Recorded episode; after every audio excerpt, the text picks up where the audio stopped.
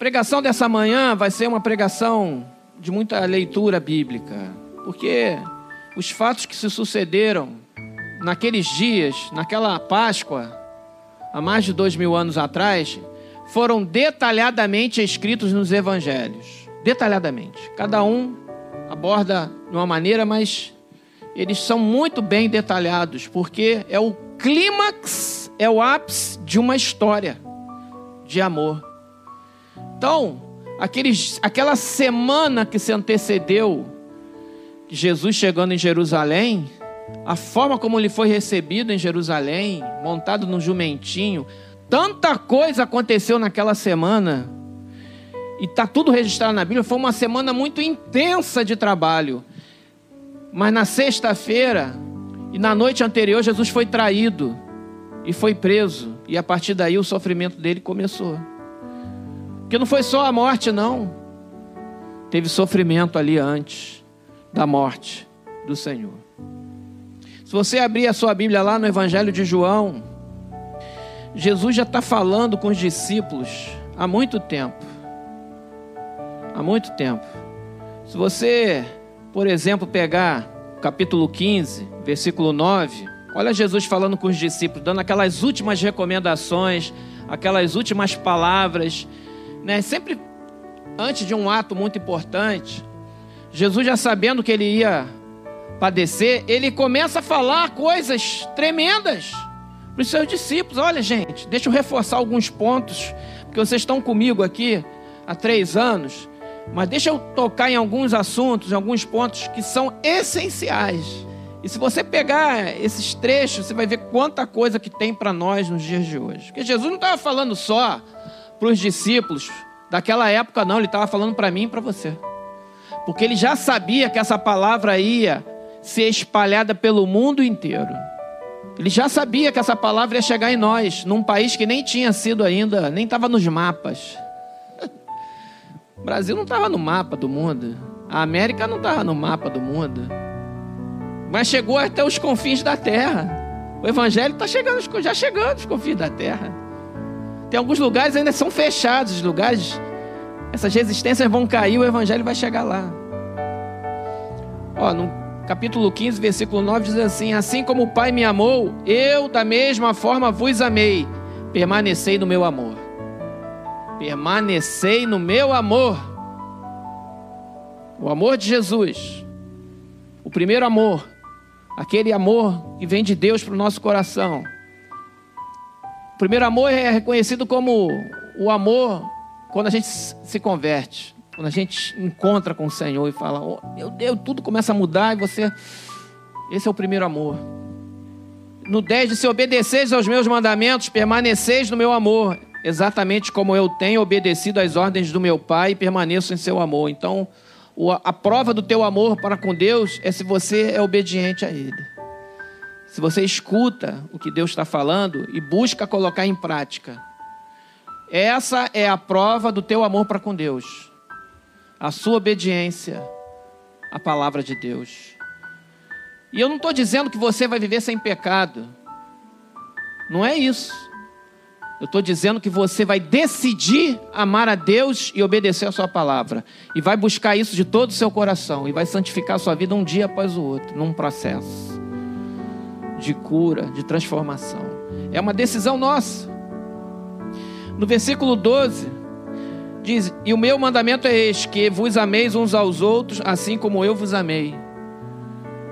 O nosso amor entre os irmãos deve ser no mesmo nível do amor de Jesus por nós. O amor sacrificial que se deu na cruz, esse é o sarrafo, o nível do amor de Deus entre os irmãos.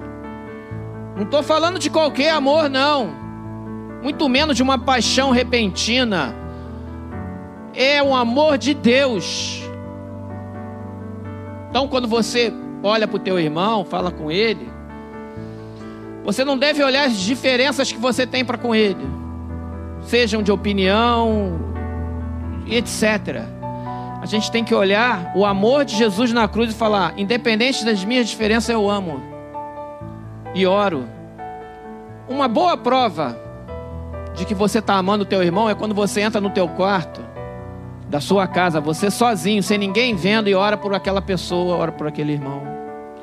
Às vezes você ora até por aquele que não gosta de você, que não ora por você. É justamente por esse que você tem que orar. Quando o Espírito de Deus está em você, você ora até pelos seus inimigos. Rapaz, está nesse nível.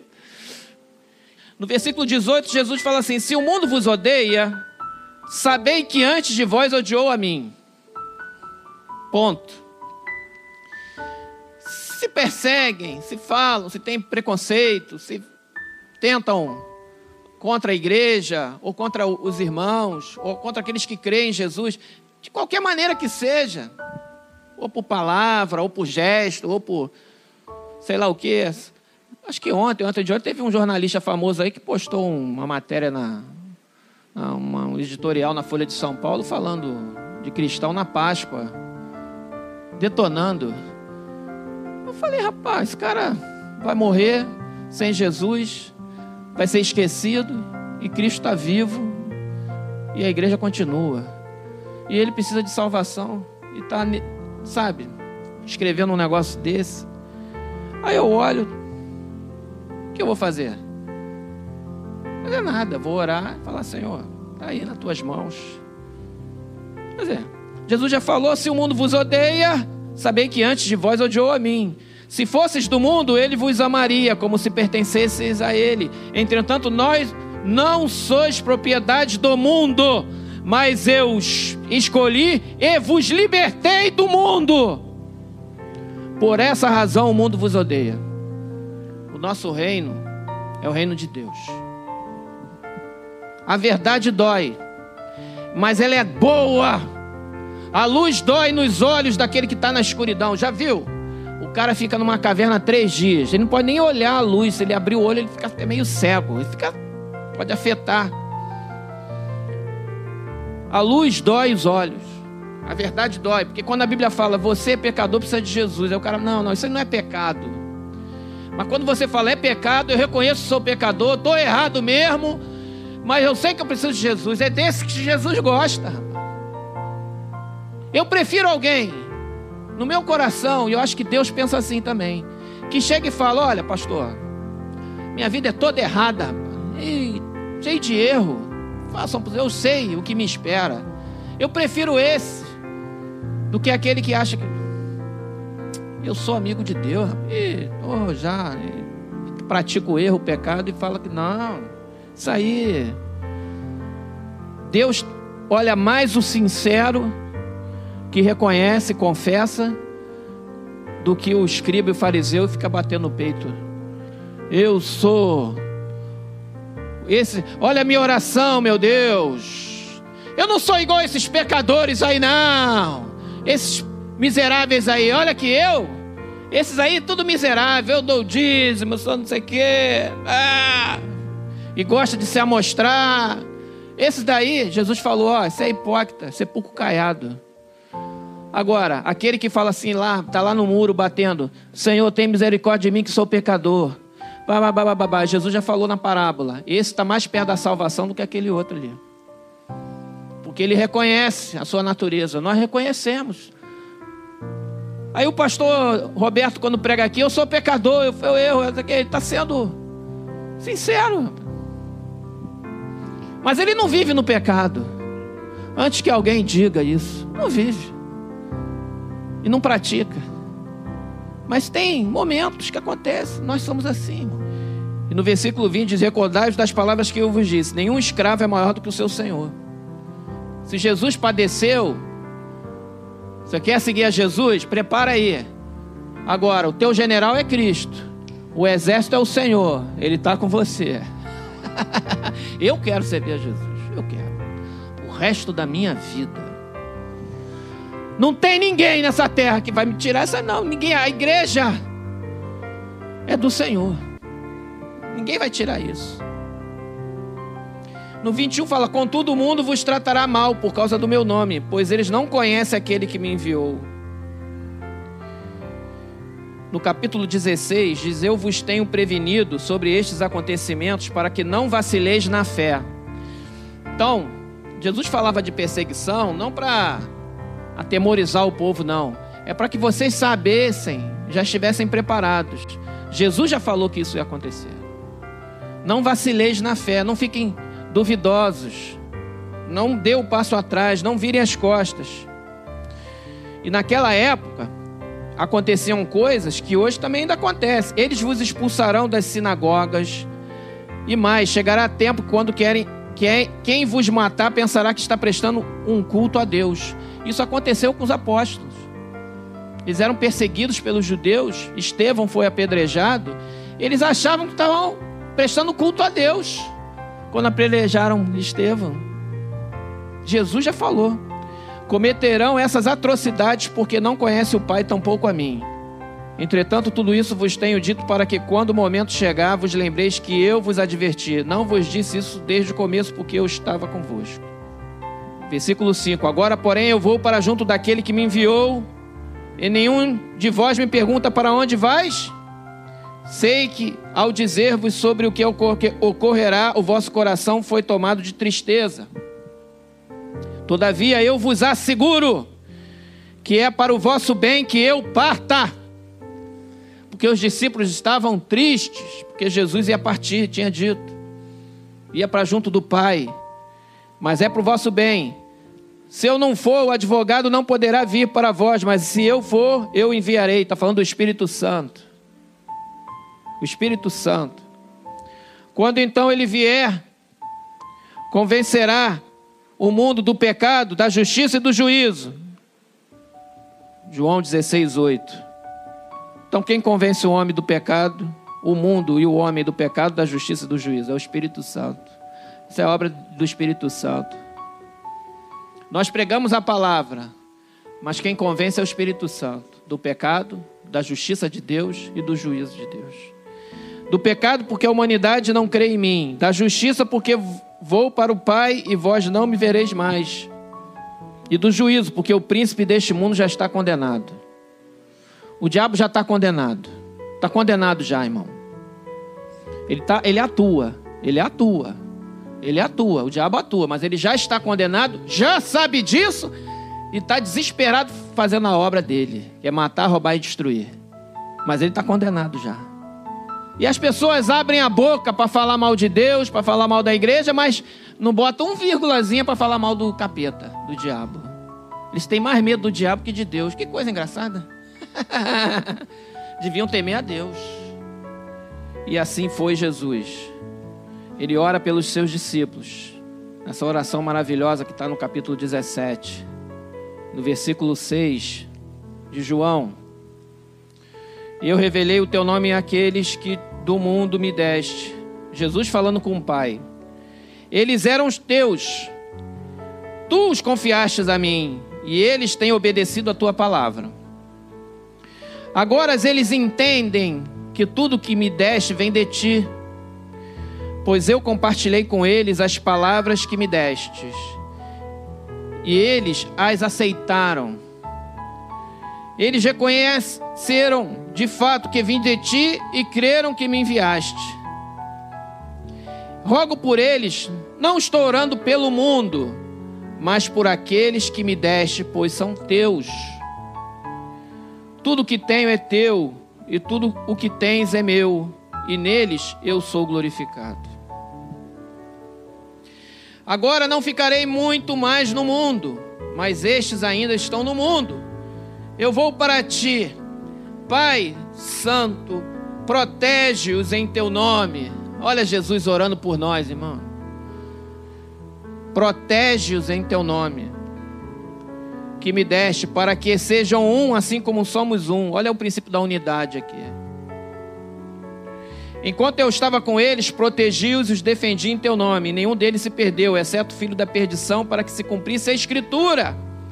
Mas agora vou para ti e digo dessa forma, enquanto ainda estou no mundo, para que eles recebam a minha plena felicidade em seus corações. Jesus derrama alegria, paz, felicidade no nosso coração. Eu lhes tenho transmitido a tua palavra, e o mundo os odiou, porque eles não pertencem ao mundo, como eu não sou do mundo. Não oro para que os tires do mundo, mas sim para que os protejas do príncipe deste mundo, o livres do mal. Jesus não orou para tirar a gente do mundo, não. Se fosse assim, estava todo mundo arrebatado, morto. Ele quer a gente vivo para testemunhar, para fazer a obra dele, até o dia que ele quiser. A gente tem que se cuidar, porque é bom se cuidar, para que a gente possa estender o plano de Deus na nossa vida o máximo possível. Isso é bom. Depois, depois a eternidade é a eternidade, irmão. Mas é bom a gente se cuidar. E Jesus falou para a gente não tirar do mundo, não. Deus quer que a gente fique aqui, mas que Ele nos livre do mal. Eles não são do mundo, como também eu não sou. Santifica-os pela Sua verdade. A Tua palavra é a verdade.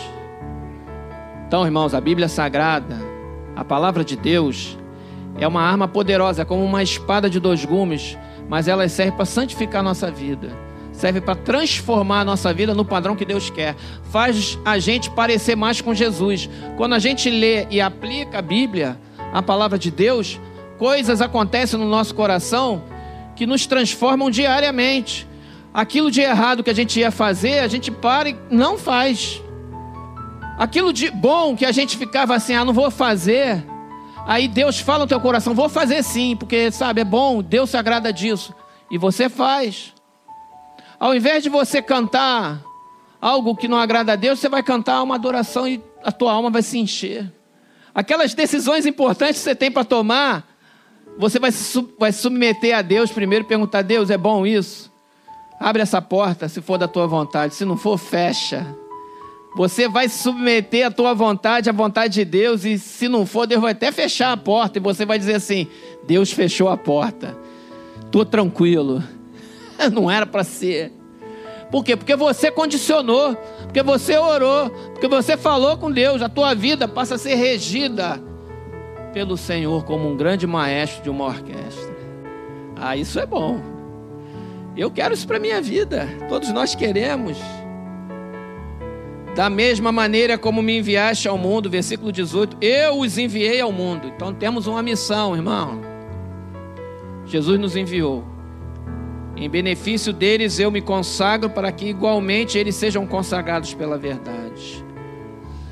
Não oro somente por estes discípulos, mas igualmente por aqueles que vierem a crer em mim por intermédio das mensagens deles.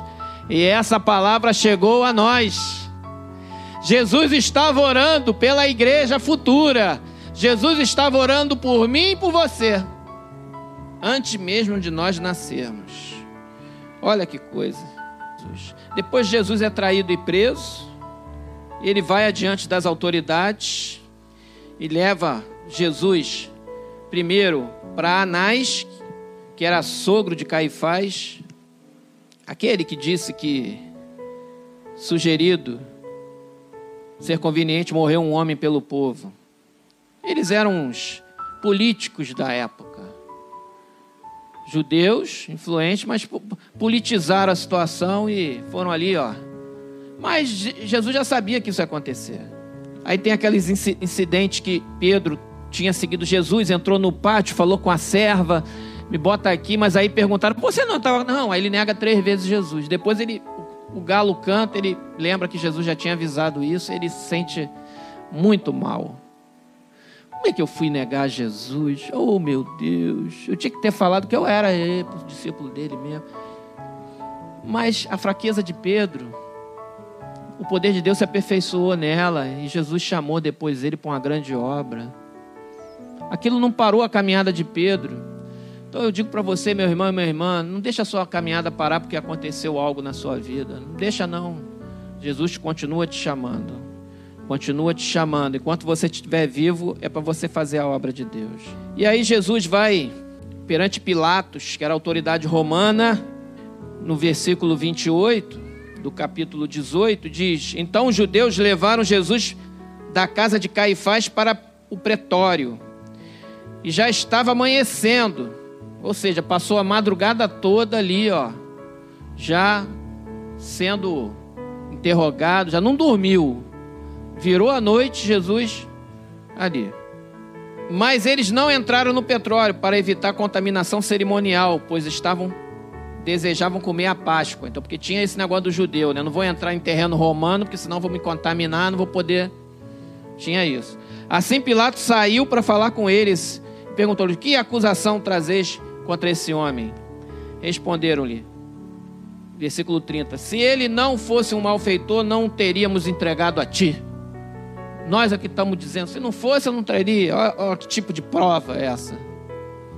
Entretanto, replicou-lhe Pilatos: Levai-os vós mesmos e julgai conforme a vossa lei, ao que lhe contestam os judeus. Mas nós não somos autorizados a matar ninguém. Então eles quiseram arrolar os romanos na história, porque eles sabiam, os judeus sabiam, esses que perseguiam, que não poderiam matar Jesus. O povo ia, tinha que ser executado pela mão dos romanos. Por isso que eles levaram para Pilatos. Isso ocorreu para que se cumprissem as palavras que Jesus havia dito, revelando o tipo de morte que estava para sofrer. Porque a, a morte que os romanos aplicavam era crucificação. E o dos judeus era apedrejamento. E a profecia falava sobre o madeiro. Jesus já sabia de tudo, os profetas já sabiam de tudo. Ele ia ser crucificado. Então Pilatos entrou novamente no pretório, chamou Jesus, interrogou-lhe: És tu o rei dos judeus? Aí já fez uma acusação mais, mais assim, de Estado. Tu é o rei deles? tu se declara rei dos judeus? Jesus respondeu: Essa questão é tua ou os outros te falaram ao meu respeito? Aí Jesus responde com uma pergunta. Quando você responde com outra pergunta, a pessoa que perguntou fica meio irritada. Mas Jesus já sabia a resposta. É tua ou os outros te falaram a meu respeito? Porque ele não ia tirar uma frase dessa se alguém não. Tu é o rei dos judeus. Ele ouviu isso, já, ele já sabia, ele já sabia quem era Jesus. Pilatos. Já tinha ouvido falar. Ah, foi ele que entrou na semana aí, o povo. Recebeu ele. Bendito que vem em nome do Senhor. Aí Pilatos replicou: Porventura sou judeu? A tua própria gente, os chefes dos sacerdotes, é que te entregaram a mim. Que fizeste? Ao que lhe afirmou Jesus: Meu reino não é deste mundo. Isso vale para a gente, hein, gente? Olha, preste atenção no que Jesus falou. Meu reino não é deste mundo. Se fosse, os meus servos lutariam para impedir o que os judeus me prendessem. Mas agora meu reino não é daqui.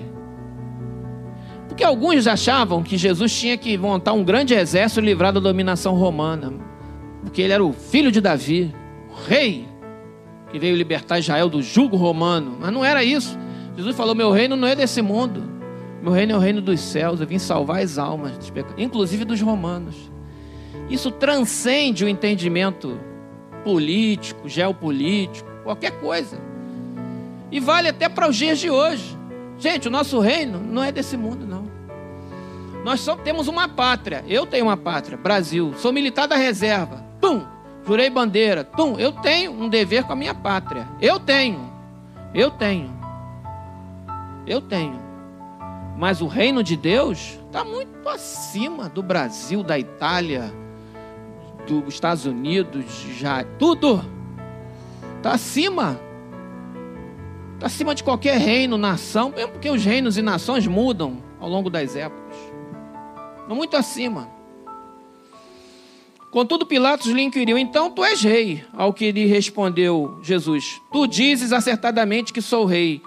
Por esta causa eu nasci e para isto vim ao mundo, para testemunhar da verdade. Jesus não negou que era rei, não. Sou rei, mas o meu reino não é daqui. Meu reino não é daqui, senão o pessoal já tinha vindo me libertar aqui. Então tu é rei. Tu falou que. Tu, tu, tô dizendo, não estou dizendo que eu não sou rei, eu sou rei e estava diante do rei dos reis, Pilatos. Todos os que pertencem à verdade ouvem a minha voz. Então Pilatos questionou a Jesus: o que é a verdade? Aí vem com a filosofia grega, que os romanos herdaram. E até hoje, o que é a verdade? O que é a verdade? Cada um tem a sua. O que é a verdade? Jesus já tinha pregado onde eu sou o caminho, a verdade e a vida, e ninguém vem ao Pai senão por mim. Jesus é a verdade. A verdade absoluta, não é a relativa. O que o mundo prega são as multiverdades. Cada um tem a sua e pronto. As verdades relativas. E Pilatos questionou o que é a verdade. Porque ele filosofava, o que, qual é o conceito de verdade? E assim que disse isso, saiu de novo para onde estavam reunidos os judeus e disse-lhes: Não encontrei qualquer falta nesse homem. Só que ele não esperou, né? Jesus responder. E, arrogantemente ele fez uma pergunta e deu as costas para Jesus e foi embora. Que é a verdade? Foi embora. Arrogância do conhecimento humano, da filosofia, dos estudos, que é a verdade. Dá as costas para Jesus. Tem muita gente aí, famosa, que está fazendo isso, que é a verdade. Aí dá as costas para Jesus. Meu Deus, não sabe o que está fazendo, né? Mas mesmo assim, diante da lei romana, ele, ele era obrigado a fazer um julgamento. E o código romano, código penal, tinha que ter defesa, tinha que ter acusação. Não era assim chega lá e manda matar. Não é assim. E falou: Não encontrei qualquer falta. Entretanto, sei que a tradição entre vós que devo dar liberdade a um prisioneiro por ocasião da Páscoa. Sendo assim, quereis que eu vos liberte o rei dos judeus? Aí ele já provocou mais ainda, Pilatos. Né? Então os judeus exclamaram outra vez, dizendo: Não, esse homem não, mas sim Barrabás. Ora, Barrabás era um conhecido bandido porque eles foram, fizeram a massa de manobra ali, a liderança, babá, não, o rei judeu, misericórdia, não sei o que, babá. Eles, o Pilatos achava que eles iam escolher o povo que ali estava, ia escolher Jesus e Barrabás eles queriam matar mesmo. E eles pediram. Sendo assim, Pilatos tomou a Jesus e mandou flagelar. A partir daí, meu irmão, começou sofrimento físico, flagelo é açoite pesado. O flagelo é aquele chicote romano, três bolas. Que negócio brabo. Aí começou, rasgava a pele. Aí o negócio ficou, aí realmente começou. Jesus foi moído. Literalmente. Ele já chegou na cruz moído, moído. Tanto que ele, ele, ele, ele fica um tempo na cruz cumpre a missão e ele morre até antes dos outros. Eles, quando furaram Jesus, ele já estava morto. Quando atravessou o corpo dele com a lança, Jesus já estava morto. Maltrataram Jesus. Muito mais que os bandidos que morreram ali na cruz, que foram direto para. Aqui não. Ele foi flagelado. Os soldados trançaram uma coroa de espinhos e a puseram na cabeça de Jesus e ainda vestiram com a capa de púrpura. Uma coroa de espinho, irmão, não é, nem enfeite não, é porque o espinho era grosso mesmo, eles faziam assim, cravava, cravava assim, tchuf, tchuf, tchuf, e sangue. A coroa por quê? Porque era o rei dos judeus. Aí botaram uma coroa com aqueles, aqueles escravos imensos aproximaram deles e diziam: Salve o rei dos judeus! E começaram a fazer a ele aí, e pum, soco, tapas, e esbofeteavam seu rosto. Ele foi torturado. Torturado. Faziam as afrontas, tu é o rei dos judeus! Mais uma vez Pilatos saiu e afirmou aos judeus: Vede, eu o trago à vossa presença para que sabedes que não encontro neste homem motivo algum para que possa condenar. Ele achava que depois daquilo os judeus iam parar. Era o suficiente, já deu o castigo. Então, assim que Jesus veio para fora, usando a coroa de espinhos e a capa de púrpura, disse Pilatos ao povo: Eis o homem. Ao verem nos chefes dos sacerdotes, e os guardas gritaram: Crucifica-o! Crucifica-o! Os sacerdotes pediram: Crucifica-o. Mas Pilato contestou, dizendo: Levai-o vós outros e crucificai-o, pois eu não encontro nele culpa alguma. Responderam-lhe os judeus: Nós temos uma lei, conforme essa lei, ele deve morrer pela blasfêmia de se declarar filho de Deus. Entretanto, Ao ouvir essa alegação, Pilatos ficou ainda mais atemorizado. E voltando para dentro do petróleo, interrogou a Jesus: De onde vens tu? Todavia, Jesus não lhe deu resposta, qualquer resposta. Então Pilatos o advertiu: Tu te negas a responder-me? Não sabes que eu tenho autoridade para te libertar ou para e poder para te crucificar? Os romanos eles eram muito ligados na lei, no código penal. Eles tinham essa preocupação, mas eles torturavam. A lei permitia que eles torturassem. E ele, cheio de, de autoridade, ainda falou isso. Então Jesus lhe afirmou: Não terias qualquer poder sobre mim se não te fosse dado de cima. Por isso, aquele que me entregou a, tu, a ti é culpado de um pecado ainda maior. Jesus colocou e, Pilatos no lugar dele, apesar de estar ali todo chicoteado, todo já. Jesus falou: Olha só, camarada, deixa eu te mostrar. Às vezes a gente se irrita com algumas autoridades humanas e esquece que Jesus falou assim: Não terias qualquer poder sobre mim se não te fosse dado de cima. Tu tá aí respirando porque Deus te deu, permitiu. Tu tá entendendo? Por isso aquele que me entregou a ti é culpado de um pecado ainda maior. Deus sabe, um pecado maior lá do sacerdote. Desse momento em diante, Pilatos procurou libertar Jesus, mas os judeus o ameaçavam, exclamando: Se deixarem esse homem em liberdade, não és amigo de César pois todo aquele que se faz rei é contra César. Aí eles, ó, já arrumaram uma narrativa com viés político para poder atemorizar Pilatos e já jogar Pilatos contra César. O cara que está dizendo que é rei dos judeus e você não vai executar a sentença, então tu é contra César. Opa! Olha, olha, olha a malandragem, olha a narrativa. Olha a esperteza. Quando Pilatos ouviu essa, esse clamor dos judeus, trouxe Jesus para fora no tribunal e sentou-se no trono do juiz, em um lugar conhecido como pavimento de pedra, mas em aramaico é Gábata. Lá em Jerusalém, para quem já foi, deve ter esses locais históricos lá.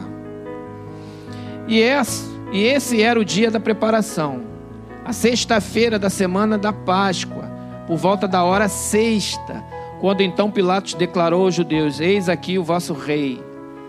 Eles, porém, exclamavam: A morte, a morte, crucifica-o. Então Pilatos lhe perguntou: Devo crucificar o vosso rei? E os chefes dos sacerdotes lhe responderam: Não temos rei senão César. Tiveram que sustentar a narrativa e negaram a Jesus da pior forma. Diante disso, Pilatos entregou Jesus para ser crucificado. Em seguida, os carrascos se apoderaram de Jesus e o levaram para fora. Em, outra, em outro evangelho fala que ele lava as mãos, né? Era um, um simbolismo do direito romano. Eu vou lavar minhas mãos para dizer que a, o sangue dele não está sobre mim. E assim foi. E assim, carregando sua própria cruz, Jesus saiu para um lugar chamado Calvário, Gólgota, em aramaico, onde o crucificarem com ele outros dois, um de, de cada lado e Jesus no centro. Então, Jesus foi no centro, um ladrão de cada lado. No Calvário, no Gólgota, que era um monte, bem alto à vista do povo. Então Pilatos mandou escrever uma placa, pregá-lo no alto da cruz, com os seguintes dizeres: Jesus Nazareno, o Rei dos Judeus. Foi Pilatos que mandou botar a placa. Muitos dos judeus leram a placa de Jesus, pois o lugar em que ele foi crucificado ficava próximo da cidade e a placa estava escrita em aramaico, latim e grego. As três principais línguas da época. Para todo mundo entender. Os chefes dos sacerdotes dos judeus discordaram de Pilatos, dizendo: Não escrevas o rei dos judeus, mas sim que esse homem se dizia rei dos judeus. Até nisso, os caras queriam mudar. Não, não, não bota que ele é o rei dos judeus, não. Diz assim, ele se disse rei dos judeus. Mas essa não teve jeito. Rei dos judeus. Em latim, aramaico, que era o, o hebraico da época lá mais simples, e grego. Não teve jeito. Todavia Pilatos lhe asseverou: O que eu escrevi, escrevi. Ponto. Está escrito. Após haver crucificado Jesus, os soldados tomaram-lhes a veste e dividiram em quatro partes, um em cada um deles, sobrando-lhe a túnica. Esta, entretanto, era sem costura, tecida numa única peça de alto a baixo. No versículo 25, próximo à cruz de Jesus estavam sua mãe, Maria, a irmã dela, sua mãe, a irmã dela, Maria, mulher de Clopas, e Maria Madalena, as três Marias. Tem até uma constelação aí no céu, as três Marias. Quando Jesus, contudo, viu sua mãe e junto a ela o discípulo a quem ele amava, que era João, o autor do Evangelho, ele que escreveu isso aqui estava lá. João foi até o final, ele estava lá viu tudo que aconteceu, estava no pé da cruz e escreveu tudo isso aqui. Ele foi testemunha ocular dos fatos, o autor do Evangelho. Disse a sua mãe: Mulher, eis aí o teu filho. Ele falou para Maria, sua mãe falou: Mulher, eis aí o teu filho, João. Então ele estava dizendo para a mulher e para o João, dizendo: Cuida dela, como se fosse a tua mãe. Eis aí o teu filho. Então João, a partir daquele momento, passou a tratar Maria como filho, como mãe, e cuidar dela. E em seguida disse Jesus ao seu discípulo: Eis aí a tua mãe. Eis aí a tua mãe. E daquele momento em diante, o discípulo amado a recebeu como parte de sua família. Porque Maria já era viúva, já tinha um outro filho, Tiago, o grande depois se converteu. Depois que ele viu tudo acontecer, ele se converteu, foi um grande líder da igreja. Mas quem cuidou foi João. No versículo 28, mais tarde, sabendo Jesus que tudo estava concluído, para que a escritura se cumprisse, disse: Tenho sede. Próximo havia um cântico, um cântaro cheio de vinagre então embebederam uma esponja com vinagre e colocaram na ponta de uma vara de isopo e a ergueram até a boca de Jesus. Então, assim que experimentou o vinagre, pediu, tenho sede, deram vinagre para ele. Ele experimentou, bebeu aquele gole, exclamou Jesus: Está consumado e inclinando a cabeça, entregou o seu espírito. As últimas frases que Jesus falou, a última palavra que Jesus falou foi: está consumado. Que lá na língua da época era uma palavra só, tetelestai. Por isso que tem até, o pessoal usa muito. Tetelestai é uma palavra. Jesus bradou: tetelestai significa está consumado, missão cumprida, obra completa, vitória. E ele expirou, morreu. A carne morreu. Isso aconteceu na sexta-feira. Aí depois Jesus é sepultado, José de Arimateia, que era um discípulo de Jesus e tinha posses, ofereceu o túmulo que estava vazio e se cumpriu também as escrituras, né? Por causa da com o rico esteve em sua morte. Está lá no Velho Testamento. E o sepulcro ficava próximo também. E assim sepultaram, no versículo 42 do capítulo 19. E assim sepultaram Jesus ali, por ser o dia da preparação dos judeus e considerando que o sepulcro ficava próximo. Ou seja, era bem localizado, hein? Jerusalém, esse homem era rico mesmo. E não tinha ninguém. Estava vazio, era a primeira pessoa que estava sendo usada naquele local. Mas aí, mas aí, acabou a história? Igreja, acabou a história aí? Acabou? Vamos embora para casa? Acabou aí? Jesus morreu. Aí aparece aquela tela do cinema, The End, final. Aí todo mundo sai do cinema chorando, porque Jesus morreu. Acabou assim o filme? Não acabou assim, não. A história acabou, não. Capítulo 20.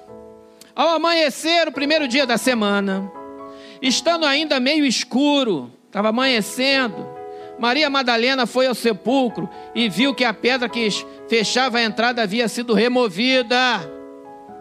A pedra do sepulcro não estava no lugar. Então saiu correndo em busca de Simão Pedro e de outro discípulo a quem Jesus amava e disse-lhes: Eles tiraram o Senhor do sepulcro e não sabemos onde colocaram. Imediatamente Pedro saiu em direção ao sepulcro, como era de comum. Pedro era assim, reativo. Saiu correndo. Acompanhado pelo outro discípulo, que era João. Ambos corriam juntos, entretanto, o outro discípulo correu mais do que Pedro e chegou primeiro ao sepulcro. Apostaram corrida. João devia ser mais leve. Ambos corriam juntos. Inclinando-se, viu as faixas de linho ali, mas não entrou. Ou seja, as faixas, porque ele, ele é, o sepultamento judaico, ele eram faixas, não era mumificação não, mas eram faixas de linho. A pessoa era em volta. Aí ele viu as faixas, ué. Tiraram as faixas? Para quê? Se alguém roubar o corpo, para que, que tiraram as faixas? Tem gente que fala assim: roubaram o corpo. Então, para que, que tiraram as faixas? Para atrapalhar a remoção? Para atrapalhar o furto? Tiveram o trabalho de tirar as faixas? Ele levava com faixa com tudo. Para ver o corpo apodrecendo? É isso? Tirar as faixas? Que inteligência desses ladrões, né? Que coisa ilógica, né? As faixas estavam lá foram encontradas. Aí ele viu, né? Viu as faixas de linho ali, mas não entrou. Ele não entrou, ele viu na entrada. Em seguida, Simão Pedro, que vinha logo atrás dele, entrou no sepulcro e também viu as faixas de linho, bem como o lenço que estivera em volta da cabeça de Jesus e que não estava com as faixas de linho, mas dobrado à parte o lenço estava ali. E o lenço estava dobrado, dobradinho, no canto. Então o outro discípulo que chegara primeiro ao sepulcro também entrou, este viu e creu. Contudo, eles ainda não haviam entendido que, de acordo com a Escritura, era necessário que Jesus ressuscitasse dos mortos. E assim foram os discípulos e outras vezes para as suas casas. Por outro lado, Maria continuava do lado de fora do sepulcro chorando. Mulher, né? Mulher chora. Homem também chora, mas mulher chora mais fácil. Ela estava chorando, Maria estava chorando, lá de fora, chorando. Não sei a emoção que tomou aquela mulher. Chorando, começou a chorar. Ah, meu Deus, eu vim aqui. Ah inclinou-se para olhar dentro do sepulcro. Ela foi, teve coragem, foi lá olhar, espiar. E viu dois anjos vestidos de branco. Aí começou o sobrenatural acontecer.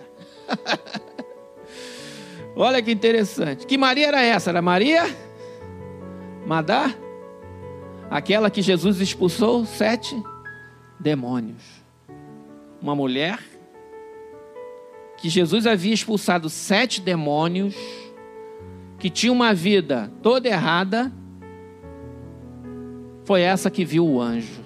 Mas Deus faz do jeito que Ele quer, irmão. Por que, que foi ela? Porque Deus quis que fosse ela, ponto, acabou. E viu dois anjos vestidos de branco sentados onde estivera o corpo de Jesus, um à cabeceira e outro aos pés. Ela viu além dos discípulos. Eles saíram. Ela ficou lá. Quando ela olhou, ela viu a situação, mas além do, dos lenços e tudo, ela, ela viu dois anjos sentados. Então os anjos perguntaram: mulher, por que choras? Por que choras? Ela respondeu: porque levaram o meu senhor e não sei aonde o colocaram. Assim que disse isso, olhou para trás e viu Jesus em pé, mas não reconheceu que era ele. Porque Jesus já estava num corpo glorificado, ele tinha as marcas, mas a glória do corpo dele já, já modificou ele e ela não reconheceu imediatamente. Olha que situação. Os anjos, o Senhor Jesus em pé do lado dela, falou com ela. Meu Deus. E Jesus perguntou-lhe: mulher, por que estás chorando? Anjo, Jesus gosta de perguntar para a mulher: por que estás chorando? Então, quando você estiver chorando, saiba que Jesus vai dizer para você: por que você está chorando? Estou aqui do teu lado. Por que, que você está chorando, minha filha? Meu filho. Tem homem que chega um momento que o homem chora também. Por que você está chorando, meu filho? A quem procuras? Jesus olhou e perguntou: A quem procuras? Maria, imaginando que fosse o jardineiro, rogou-lhe: Se, se tu tiraste daqui, dize-me onde colocaste que eu o levarei. Então Jesus a chamou Mari, Marian. Marian.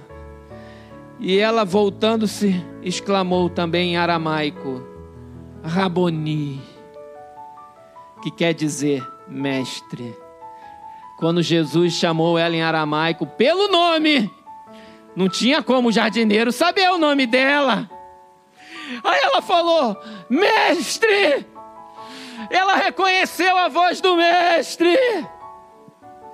Ela voltando-se falou isso recomendou-lhe Jesus: Não me segures, porque ela pegou nele, segurou, porque era corpo, irmão.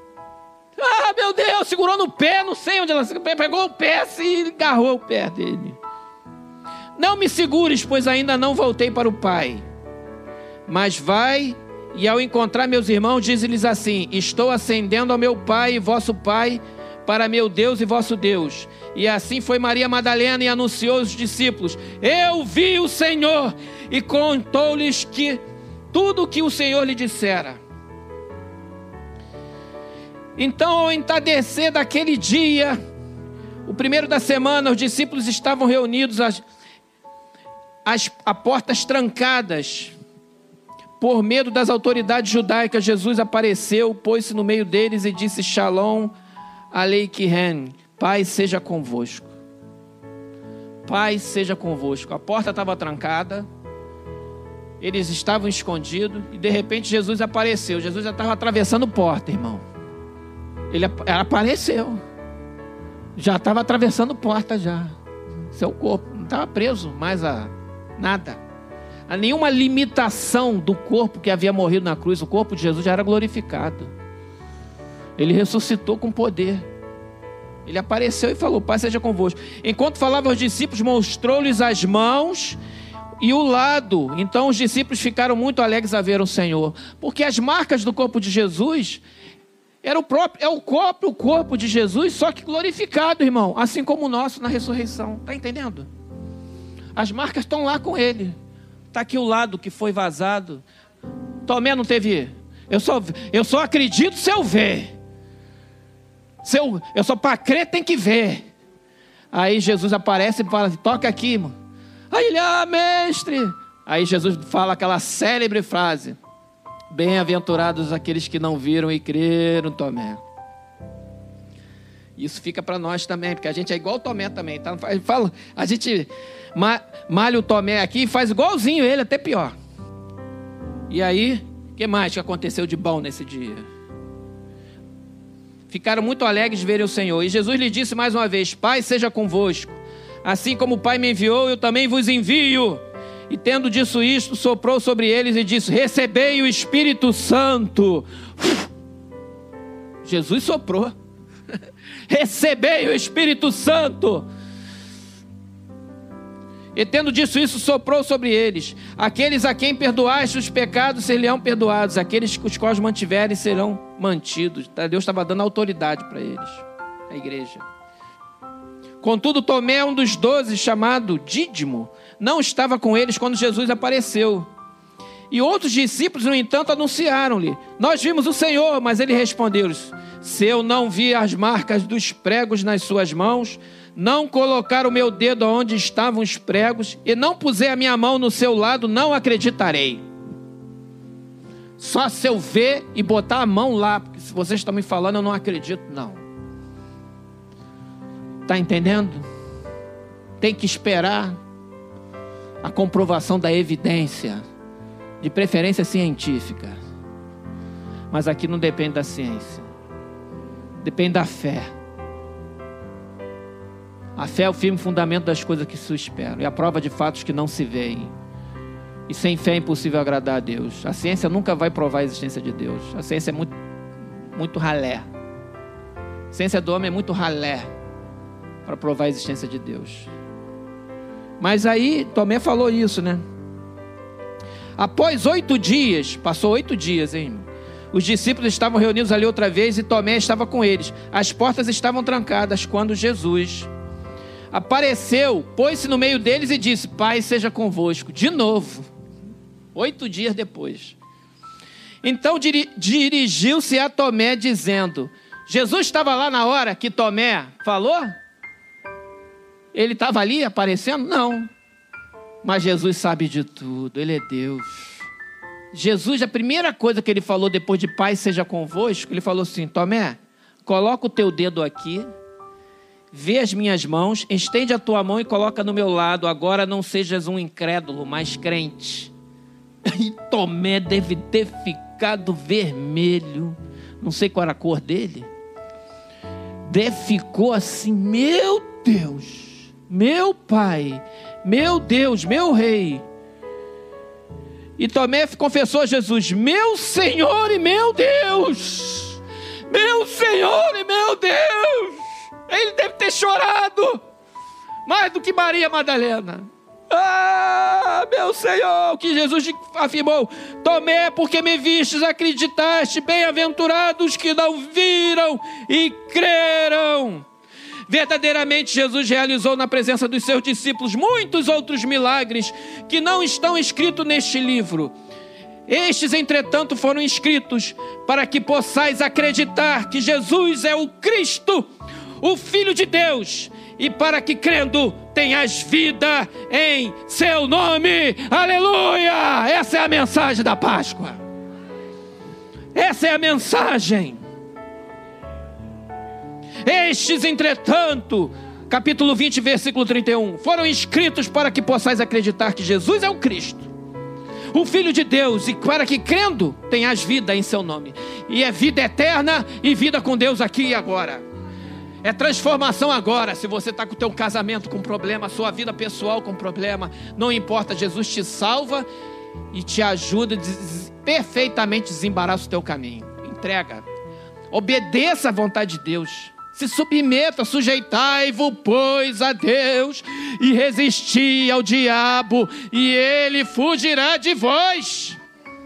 Sujeitai-vos, pois, a Deus é reconhecer a soberania de Cristo sobre nós, de Jesus, e resistir ao diabo, resistir aquilo que é fácil, aquilo que é do mundo, aquilo que contraria a palavra de Deus, e o diabo fugirá de vós, e você vai ser bem-aventurado naquilo que realizar.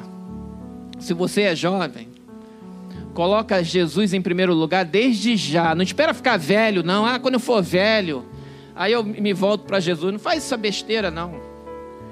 Isso é um engano. Faça logo. Ah, mas eu já sou meia idade. Faz já agora. Não espera ficar mais velho, não. Não perca mais tempo. Todos nós precisamos de Jesus.